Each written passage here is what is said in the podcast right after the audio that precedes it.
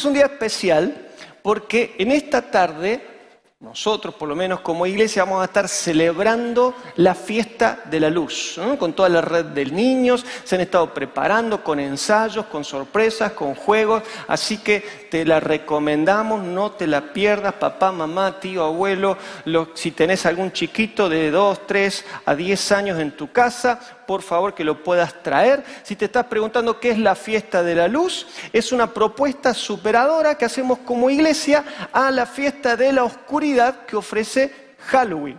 Esta fiesta pagana que nos trae un mensaje de muerte y de oscuridad y que lo refuerza con un marketing muy interesante porque hace que este mensaje de muerte y oscuridad parezca chistoso e inofensivo. No sé si te ha pasado, ¿no? Vos pasás, por ahí, ¡ay, qué lindo el nene! Se disfrazó de Drácula. Ahí viene la nena con la cabeza colgando. Qué, qué inocente, ¿no? Pero detrás de eso, o sea, detrás de lo, que no se, de lo que se ve, hay un trasfondo de oscuridad cosas que se mueven en el mundo espiritual y que obviamente afectan la vida de los niños, de la familia. Hay todo un mensaje atrás de ese mensaje. Así que nosotros como iglesia, en esta fiesta de la luz, ante la muerte queremos llevar un mensaje de vida.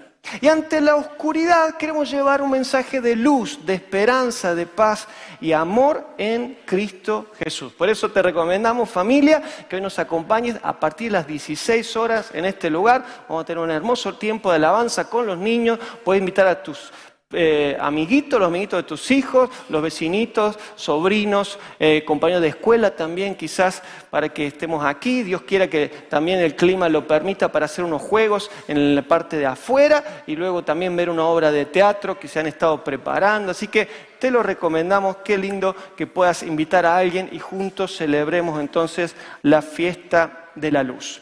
Y para iniciar la reflexión entonces en este día, quiero comenzar con una pregunta. ¿Cuándo es más necesaria la luz?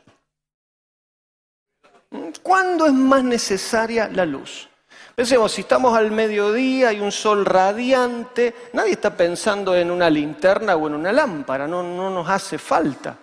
Pero cuando estamos en medio de una noche, y encima si esa noche está nublada, y no podemos ver la luna ni las estrellas, Qué importante es tener a mano una lámpara, una linterna, para poder ver primero dónde estamos parados y poder alumbrar hacia dónde tenemos que avanzar sin riesgo de tropezarnos, de caernos, de lastimarnos o lastimar a alguien más.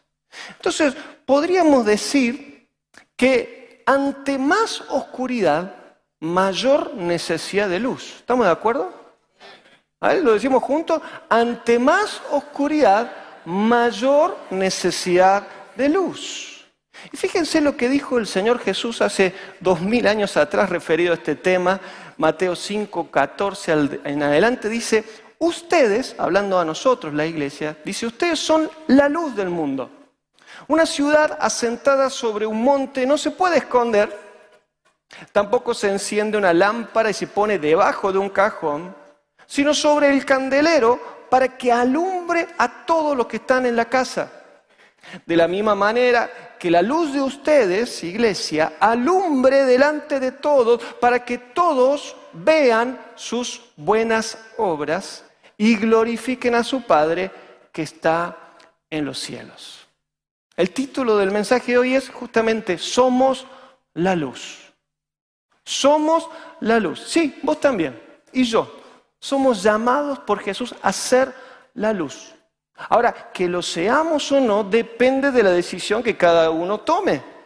Y para que tememos la mejor decisión, ahora vamos a orar para que Dios nos hable por medio de su palabra y en base a lo que escuchemos y creamos, lo pongamos en práctica. Oramos, iglesia.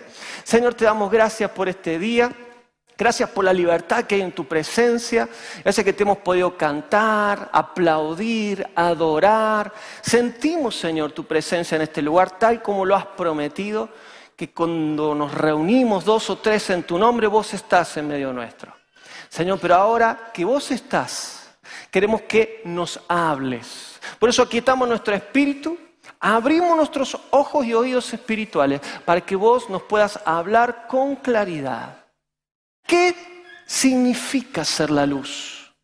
¿Para qué necesitamos ser la luz del mundo? ¿Y cómo lo podemos hacer? Señor, enséñanos, bendito Espíritu Santo, ahora quita de nuestras mentes, de nuestros corazones toda distracción y ahora nos concentramos para que en el nombre de Jesús tu palabra una vez más sea viva, eficaz, más cortante que una espada de dos filos, llegue a lo profundo de nuestro corazón, ponga ahí una semilla de fe y esa palabra que vas a sembrar no vuelva atrás vacía, sino que haga la obra para la cual será enviada. Te lo pedimos en el nombre de Jesús y te damos muchas gracias. Amén. Amén. Jesús dice que vos y yo somos, o al menos deberíamos ser, la luz del mundo. Y yo observo que cuando la luz alumbra, como la que en este momento está alumbrando este escenario, no se puede esconder. Nadie puede decir, no, no, ahí no hay luz, porque es evidente que la luz está alumbrando.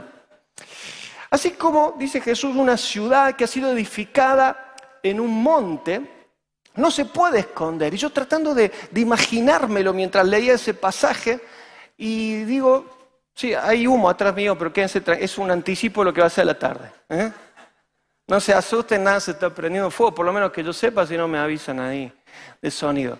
Jesús dice que así como una ciudad que ha sido edificada en una montaña no se puede esconder. Imagínate una ciudad como esa, en una montaña, empieza a atardecer, se empieza a hacer de noche y cada casita de esa ciudad empiezan a prender sus luces.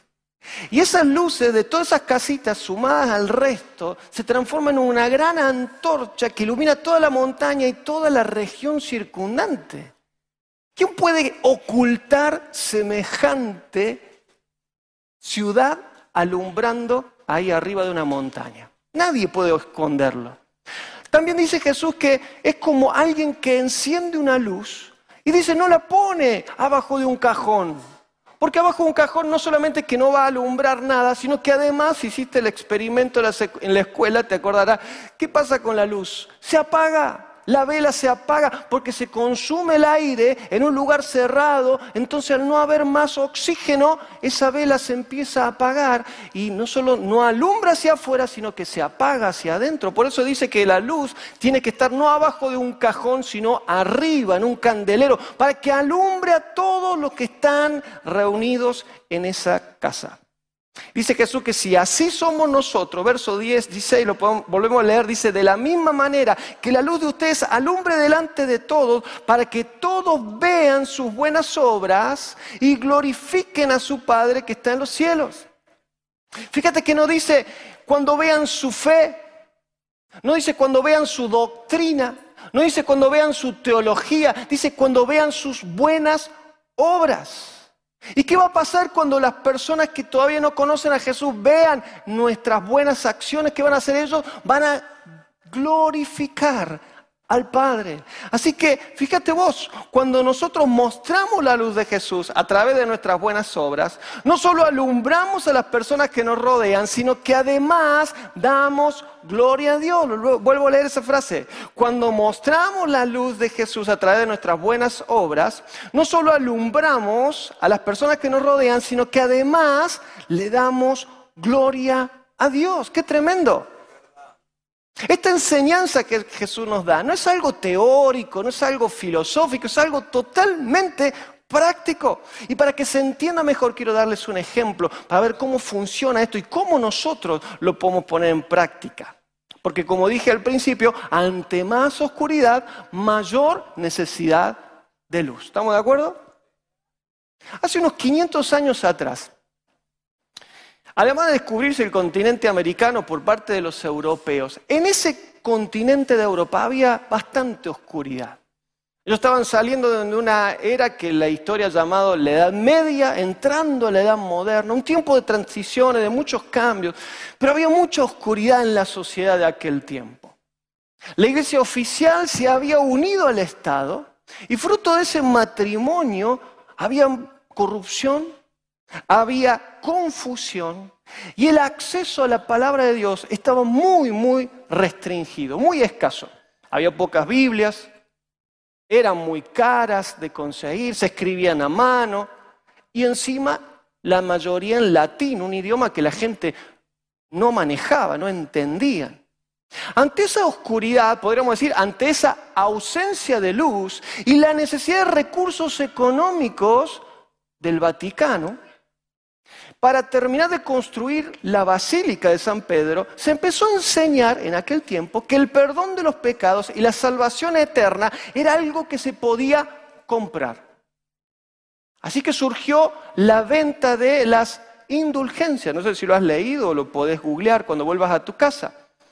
Para darte un ejemplo de lo que pasaba en ese tiempo en, la, Europa Central, en la, región de Alemania, había un monje dominico llamado Juan Tetzel que decía que las indulgencias que él vendía dejaban al pecador más limpio que Adán antes del pecado original. ¡Wow! Además, que era un buen vendedor este señor Tetzel, si podemos parar con el humo porque me está matando la garganta, muchachos, gracias. Además, este señor Ketzel decía que si una persona quería comprar indulgencias para un pariente difunto, decía, tan pronto como la moneda suena en el cofre, el alma sale del purgatorio.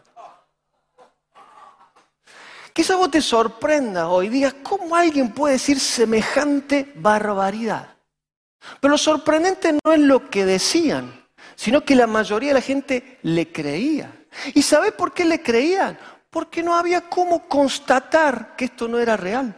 No había Biblia, no había verdaderos maestros de la palabra que enseñaran lo que Dios había establecido en su palabra. Por eso había oscuridad, por eso había ausencia de luz. Ante más oscuridad, mayor necesidad de luz. En la misma época había otro monje agustino llamado Martín Lutero, que era profesor de teología de la Universidad de Wittenberg. En ese tiempo el tema que más preocupaba a la sociedad no era la inflación, sino la salvación y la condenación eterna. Todo el mundo hablaba de eso, en el mercado, en las casas, los que te cruzabas de viaje estaban todo el tiempo hablando de cómo ser salvo. Y el tema que estaba en boga era justamente la compra de las indulgencias. Y Lutero no era ajeno a lo que la sociedad de esos días estaba hablando por todos lados. Él también tenía una necesidad de salvación y aunque era un hombre religioso, él sabía que no era salvo, no tenía paz en su corazón. Y en esa búsqueda del perdón de Dios, de la salvación y de lo que la religión no le podía ofrecer, sus superiores le dieron un consejo, le dijeron, lee las, escrituras, estudia las escrituras. Así que se puso a leer, a estudiar, y en 1515, preparando una conferencia sobre la epístola a los romanos, Lutero hizo un gran descubrimiento al leer Romanos 1.17, que dice, el justo por la fe vivirá. El justo por la fe vivirá. Y esta palabra logos escrita se transformó en una palabra rema revelada. Y ese día Lutero entendió que la salvación no era por obras, para que nadie se gloríe, dice el apóstol Pablo, sino por gracia, por medio de la fe en Jesucristo, el Hijo de Dios. No hay nada que nosotros podamos hacer para merecer la salvación. Por eso Dios nos la otorga gratuitamente por la fe. Ahora, cuando digo gratuitamente no es porque la salvación sea barata, sino porque era tan cara que ninguno de nosotros la podía pagar. Por eso Dios se hizo hombre y en la persona de Jesucristo pagó el precio que ninguno de nosotros podía pagar por el perdón y la salvación de nuestros pecados. Ese día Lutero entendió y rindió su vida a Cristo, lo recibió como Señor y Salvador y nació de nuevo, algo que la mayoría de los que estamos aquí ya hemos experimentado, damos gloria a Dios por eso. Pero esa luz que Lutero recibió no la podía dejar escondida en un cajón. Tenía que estar en alto para alumbrar a las personas a su alrededor. Un tiempo después, meditando en todo esto, Lutero escribió 95 tesis que refutaban y rebatían bíblicamente las enseñanzas erróneas de aquel tiempo, principalmente las relacionadas con la venta de indulgencias. Ahora, ¿cuál era el mejor lugar para poder colgar o clavar esas 95 tesis? Bueno, en ese tiempo, en esa ciudad, los debates teológicos se clavaban en las puertas de la iglesia de la ciudad de Wittenberg. ¿Cuál sería entonces el mejor día para hacerlo? Resulta que esa iglesia se llamaba la iglesia de todos los santos. Y la fiesta más importante, la misa donde venían más feligreses, era la del Día de Todos los Santos, el primero de noviembre. Así que en la víspera de ese día, Lutero, con sabiduría, clavó en las puertas de la catedral de Wittenberg estas 95 tesis para que toda la ciudad, al venir al día siguiente, tuviera la posibilidad de leerlo. Ahora, ese día 31 de octubre de 1517 Lutero clavó esas tesis que impactaron a toda Europa, pero trajeron un profundo proceso de renovación y transformación a la iglesia cristiana. El resto es historia, vos lo podés leer.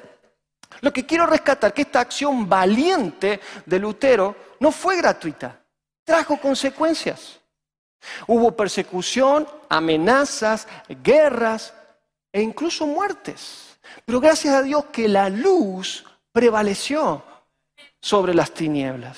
Por eso mañana vamos a estar recordando 505 años de la Reforma. Y también en nuestra ciudad se va a celebrar, y en muchas ciudades del mundo, el Día de la Iglesia Cristiana Evangélica que no nació con Lutero en 1517, nació en el aposento alto el día de Pentecostés, en el año 33, pero fue renovada, fue restaurada y hubo un proceso que Dios inició a través de hombres como Lutero, Calvino y muchos más que se animaron a sacar su luz de abajo de un cajón de religiosidad y ponerlas arriba de un candelero para alumbrar, iluminar y transformar a la sociedad de aquellos tiempos.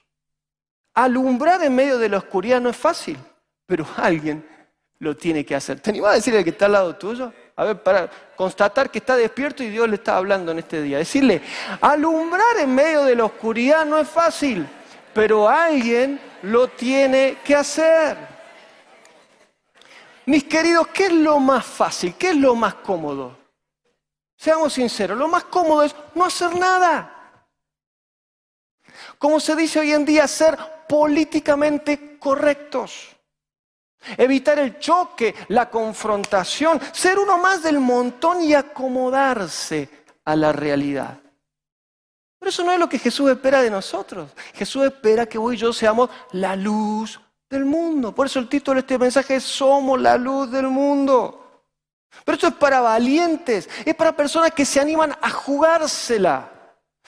Tenemos que estar dispuestos a arriesgar lo que tenemos para poder alcanzar lo que todavía nos falta. Animarnos a sacar la luz de abajo de un cajón de un cristianismo privado, muchas veces oculto, y ponerlo a la luz para que todos lo vean, la familia, los compañeros de trabajo, los compañeros de estudio, que ellos sepan que hay una luz brillando en tu corazón. Que no sea algo eh, escondido, que no sea algo que esté ahí tapado, sino que pueda alumbrar. Acordate lo que dijo Jesús, de que la gente no va a ver tu fe, no va a ver tu doctrina, ni siquiera va a ver tus oraciones y tus ayunos. Aunque eso es muy necesario porque forman parte de la vida privada, pero lo que ellos van a ver son tus buenas acciones, que es eso la parte pública, que es una consecuencia de tu oración, de tus ayunos y de tu renovación personal. Amén. Ahora, otra pregunta, si me ayudas a, seguir pensando en cuanto a este tema.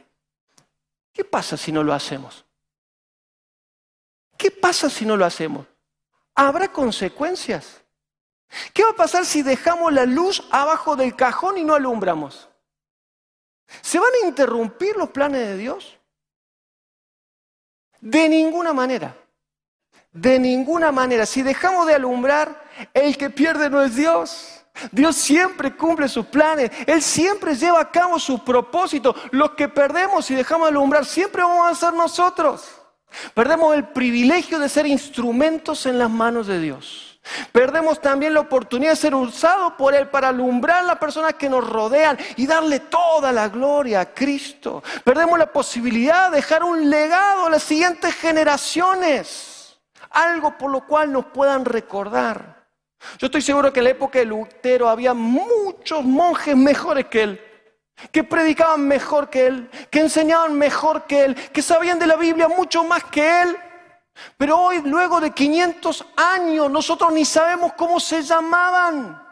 porque su luz dejó de brillar, porque su luz quedó escondida abajo de un cajón. Y de lo único que vos y yo podemos hablar es de los hombres y mujeres que se la jugaron por Dios, que pusieron en riesgo su reputación, su, no sé, su fama, su familia, su vida. Pero dijeron, acá hay una luz y yo no la puedo esconder. Esta luz tiene que brillar. Me acuerdo la historia de Mardoqueo y la reina Esther, cuando vos lo puedes leer en el libro que está ahí en el Antiguo Testamento, dice que el rey de Persia, en la nación más importante de aquel tiempo, engañado por uno de sus consejeros, Amán, él firmó un edicto y le puso el sello en el cual un día determinado todos los judíos de su reino podían ser exterminados. No había vuelta atrás. La ley había sido aprobada y el sello del rey no se podía refutar. ¿Qué hacer? ¿Cambiarse de nacionalidad? ¿Salir huyendo? Mardoqueo fue y habló con la reina. Y le dijo lo siguiente, Esther 4, 13 y 14, dice, no creas que tu vida está salvo en la casa del rey más que la de cualquier otro judío, porque la reina Esther era judía también. Si ahora callas por completo, de alguna otra parte nos vendrá respiro y liberación. Pero tú y tu familia morirán. Y quién sabe si para esta hora has llegado al reino. Esther proclamó un ayuno total ni alimento ni agua durante tres días, ella, sus doncellas y a través de Mardoqueo todos los judíos del reino. Y luego de ese ayuno ella fue, se presentó delante del rey sin haber sido convocada, poniendo en riesgo su vida, porque quien accedía donde estaba el rey sin haber sido invitado, le podían cortar la cabeza. Pero ella expuso al rey la trampa de Amán y el rey entendiendo lo que había pasado, dictó otra ley en la cual permitía que ese día en el cual había autorización para matar a todos los judíos, los judíos se pudieran defender. Y vino consuelo de parte de Dios y no hubo avance de la oscuridad sobre el pueblo del Señor. Pero también, como Dios es justo, la horca que había preparado Amán para colgar a Mardoqueo fue donde finalmente este hombre perverso fue ahorcado por orden del rey. Y toda la riqueza que tenía Amán y el cargo que él tenía como consejero de confianza del rey, ahora fue dado al sabio y fiel a Dios, Mardoqueo. Iglesia, ¿quién sabe si para esta hora has llegado al reino de Dios? Fíjense cómo lo dice Christopher Shaw en, en su libro devocional. Dice, cuando los que tienen que hablar no hablaron, el Señor levantó a otros que avergonzaron a los que permanecieron en silencio. Parafrasando al pastor Shaw, yo diría, cuando los que tenían que alumbrar no alumbraron, el Señor levantó a otros y le dio a ellos la luz que antes los demás habían ocultado. Mis queridos, la pandemia ha hecho estragos en el mundo. Y Argentina no es la excepción. Enfermedades, muerte, desempleo, pobreza, matrimonios y familias rotos, aislamiento, soledad, depresión, crisis de ansiedad y de pánico, aumento del consumo de psicofármacos, incremento de las adicciones, crecimiento en la violencia doméstica y un largo etcétera. Las tinieblas literalmente han cubierto nuestra tierra. Ahora la pregunta es, ¿qué vamos a hacer. Lo más fácil, como te dije recién, es no hacer nada. Recuerdo que hace unos años atrás, cuando estábamos saliendo a marchar por la vida, ¿te acordás? Tuve una conversación con un pastor muy querido de esta iglesia, predicado en este lugar, y, tenemos un gran afecto con él. Pero una conversación que teníamos en un retiro, él me dijo, mira Diego, tarde o temprano, esta ley se va a aprobar. Así que, como diciendo, no pierdas el tiempo. Y así fue. La ley del aborto se aprobó. Pero yo tengo paz delante de Dios y delante de mi familia, mis hijos, que por lo menos nosotros no nos quedamos de brazos cruzados. Cuando hubo que salir a la calle, salimos. Cuando hubo que viajar a Buenos Aires, al obelisco, fuimos en dos colectivos de aquí y fuimos y nos clavamos de rodillas, intercedimos por Argentina, pedimos perdón por los pecados de nuestra nación y en acudimos a la misericordia de Dios para que esta ley no se aprobara. Pudimos alumbrar con la luz de Cristo. Llevamos el mensaje del Evangelio. Ellos lo vieron, salió por todos lados. Ellos lo escucharon. No tienen excusa, tuvieron cada uno, nuestros legisladores principalmente, la oportunidad de arrepentirse y cambiar su opinión en cuanto al aborto. Aún así lo aprobaron, pero nosotros libres. Ahora, mis queridos, obviamente estas decisiones sobre una nación traen consecuencias. Y no te creas que la crisis que atraviesa ahora Argentina, que obviamente es peor que la de todos nuestros vecinos latinoamericanos, no es solamente por la pandemia, la guerra en Ucrania, el gobierno que tenemos o los gobiernos que vinieron antes. La crisis que hoy vivimos también y principalmente es consecuencia de haberle dado las espaldas a Dios. De haber aprobado leyes que están en contra de la palabra de Dios. Y eso no es gratis. Eso obviamente trae consecuencias. Pero es tiempo que vos y yo como Lutero nos paremos firmes, veamos lo que la sociedad de nuestro día está hablando, cuáles son sus necesidades, cuáles son sus preocupaciones y llevemos una palabra de fe, de esperanza y de luz en medio de toda la oscuridad. Yo veía en los diarios en estos días un estudio reciente que hace unos días atrás se ha publicado de los 10 temas que más le preocupan a los argentinos. Ahí lo vas a ver en pantalla, lo puedes después consultar. Pero me quiero detener en los tres primeros que justamente la consultora que hizo este estudio en todo el país, un estudio probabilístico, eh, más de eh, varios miles de argentinos. Y los tres principales preocupaciones que hoy tienen los argentinos lo han llamado como la triple I. Inflación, incertidumbre e inseguridad. Inflación, no sabemos cuánto va a costar las cosas mañana, incertidumbre, no sabemos cuál es el futuro que nos espera, inseguridad, no sabemos cómo vamos a proteger las cosas que tenemos.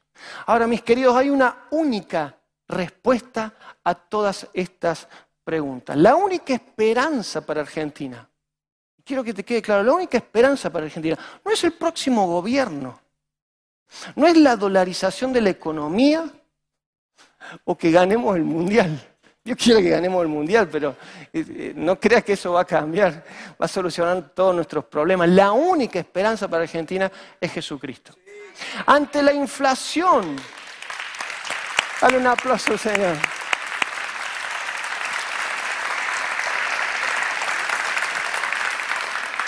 Ante la inflación que tanto preocupa a nueve de cada diez argentinos, yo recuerdo que Jesús dijo, busquen primeramente el reino de Dios y su justicia. Si hacen eso, todas las cosas que realmente necesitan, comida y vestido, por lo menos, van a ser dados como añadidura. No importa cuánto cuesten, Dios se va a encargar que vos lo tengas.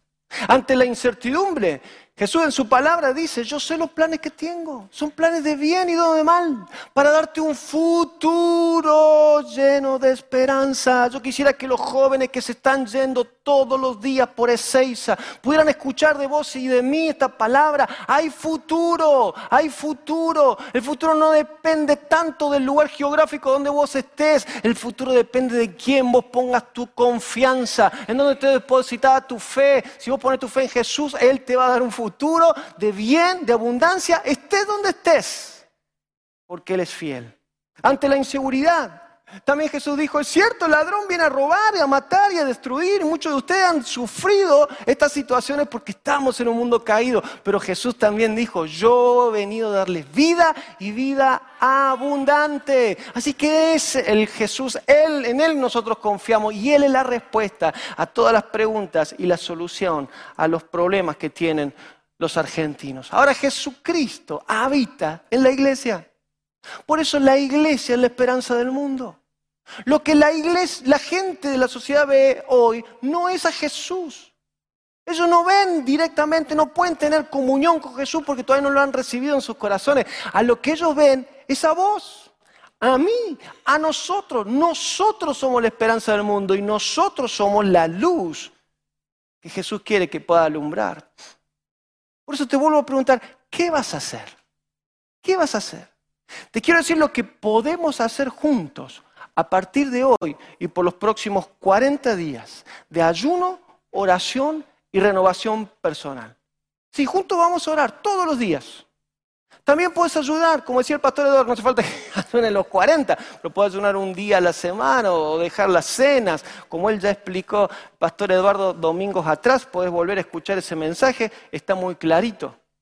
Pero vamos a ayudarnos de este libro. En este libro vas a encontrar un devocional diario. ¿Qué es esto? Una reflexión escrita por pastores de Argentina para cada uno de estos 40 días, donde tiene ahí un, pasaje bíblico, un motivo de, reflexión que nos va a llevar a la oración, para que en el poder de acuerdo estuvimos orando vos y yo por los mismos temas, unidos a miles de argentinos en nuestra tierra. También va a haber apelaciones prácticas, no te las saltes, yo diría lo más importante.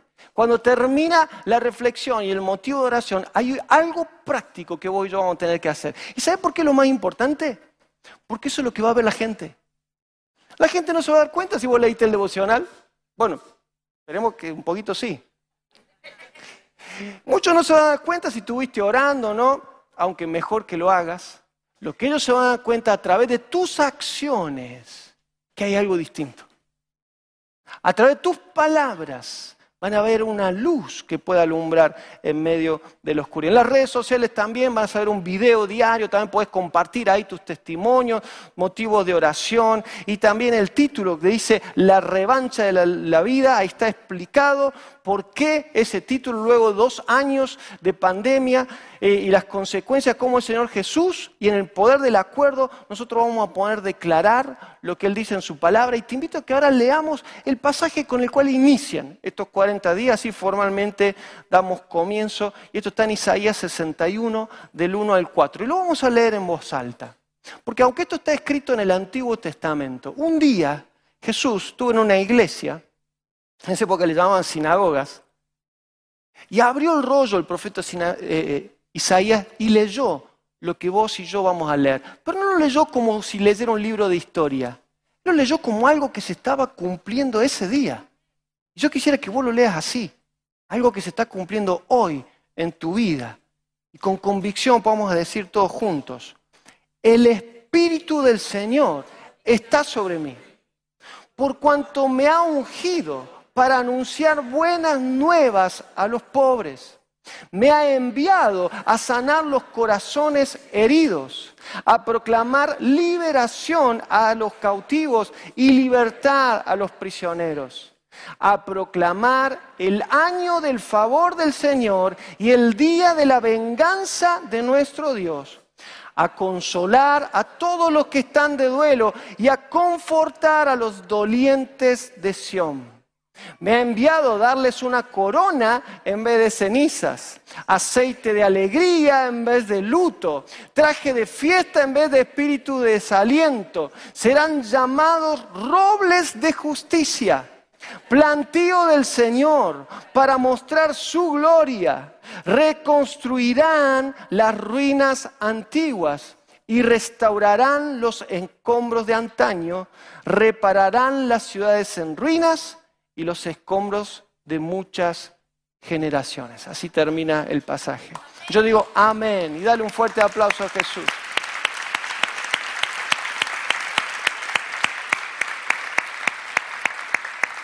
Porque juntos lo vamos a hacer nos vamos a poner de acuerdo para que esta palabra se cumpla en nuestra Argentina. Vamos a proclamar el año agradable del Señor y la venganza de nuestro Dios. No una venganza contra personas, no contra sangre ni carne, sino una venganza contra el príncipe de las tinieblas que demasiada oscuridad ha traído sobre nuestra tierra. Y vamos a decirle, ya basta. Y por eso la primera semana vamos a, estar orando e intercediendo por la revancha del regreso a la casa de Dios. Vamos a orar e interceder por aquellos que habiendo sido hijos, habiendo estado en la casa del Padre, hoy no están. Y como vas a leer en el devocional de hoy, quizás hoy están peor que alguien que nunca conoció a Cristo. Vamos a orar para que ellos vuelvan. La segunda semana vamos a orar sobre la revancha de la unción y vamos a pedir al Espíritu Santo que una vez más se derrame sobre su iglesia en Argentina para que podamos alumbrar con intensidad con la luz de Cristo. La tercera semana va a ser la revancha de la sanidad interior y le vamos a decir a todo pensamiento de, de destrucción, a toda depresión, angustia, basta. En el nombre de Jesús te vas. No puede ser que incluso el pueblo de Dios esté con esas situaciones. Algunas tendrán que ser atendidas quizás por algún especialista, pero ¿cuánto, cuánto de eso ha sido consecuencia del avance de la oscuridad y de haberle permitido en nuestras casas y en nuestras familias que esas cosas avancen. Semana 4 vamos a hablar sobre la revancha de la restauración familiar, la semana 5 la revancha del servicio y por último la revancha de la evangelización. Y al final del libro vas a ver seis lecciones para los grupos de vida, para que también en tu célula vos puedas estar reforzando estos principios, orando, intercediendo, para que lo que estamos haciendo los domingos y el resto de la semana, unidos a la iglesia en toda Argentina, la luz de Cristo brille con intensidad y cuando brilla la luz, ¿sabes qué tiene que hacer? las tinieblas, no le queda otra que huir en el nombre de Jesús. Amén. Amén. Amén. Yo quisiera que vos te prepares ahora, como dije al principio, ante más oscuridad, mayor necesidad de luz. Somos nosotros la luz del mundo. Y al ver este video, mientras pasan los músicos, vos te prepares, porque luego este video vamos a orar. Porque esto no es algo teórico, es totalmente práctico. Y qué bueno que ya mismo lo podamos aplicar. Amén. Lo vemos entonces.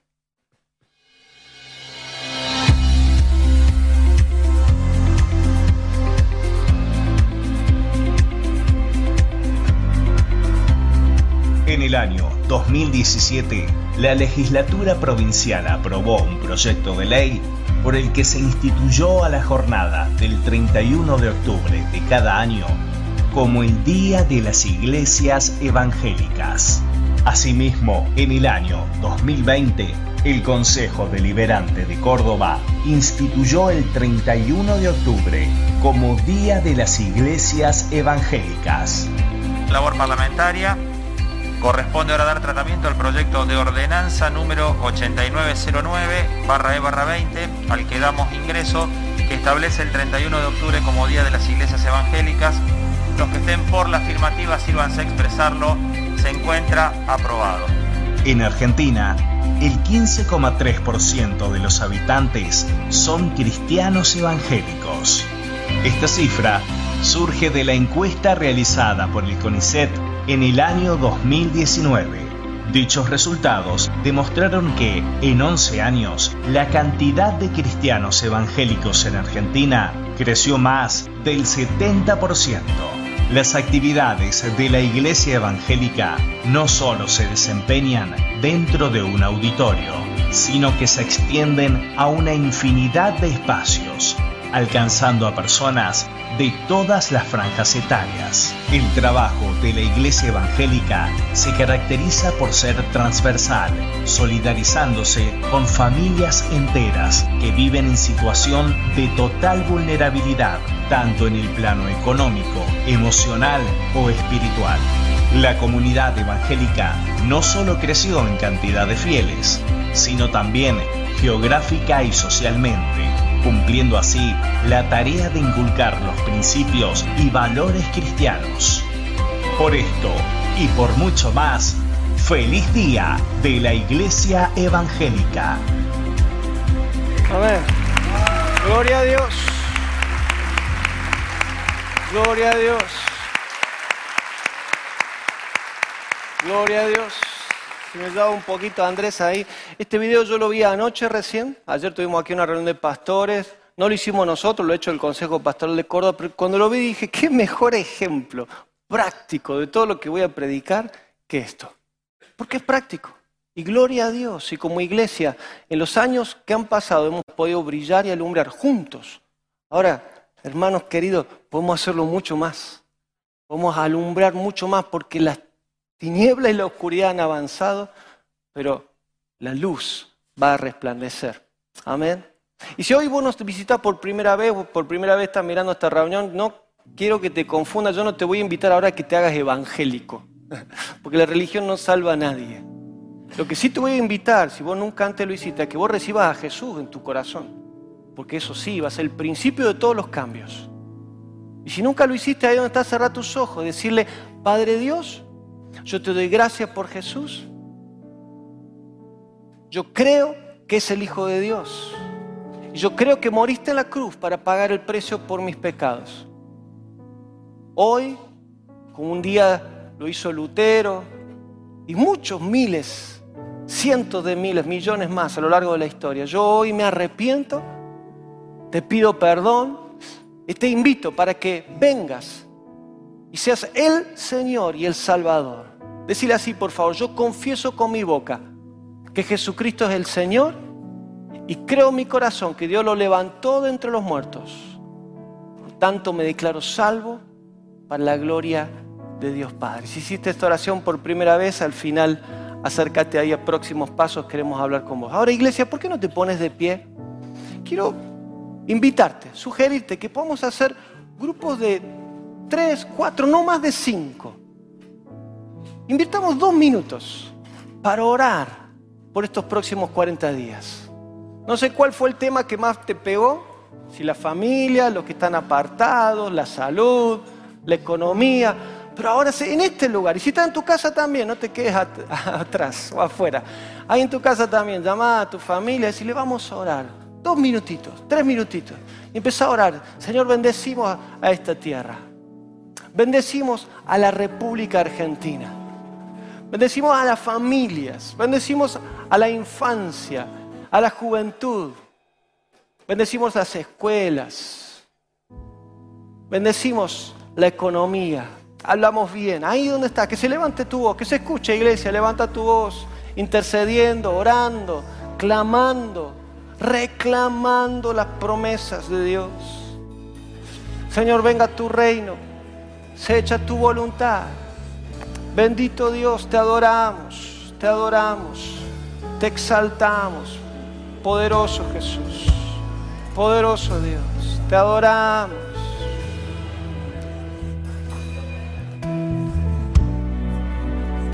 Aquí estoy quieto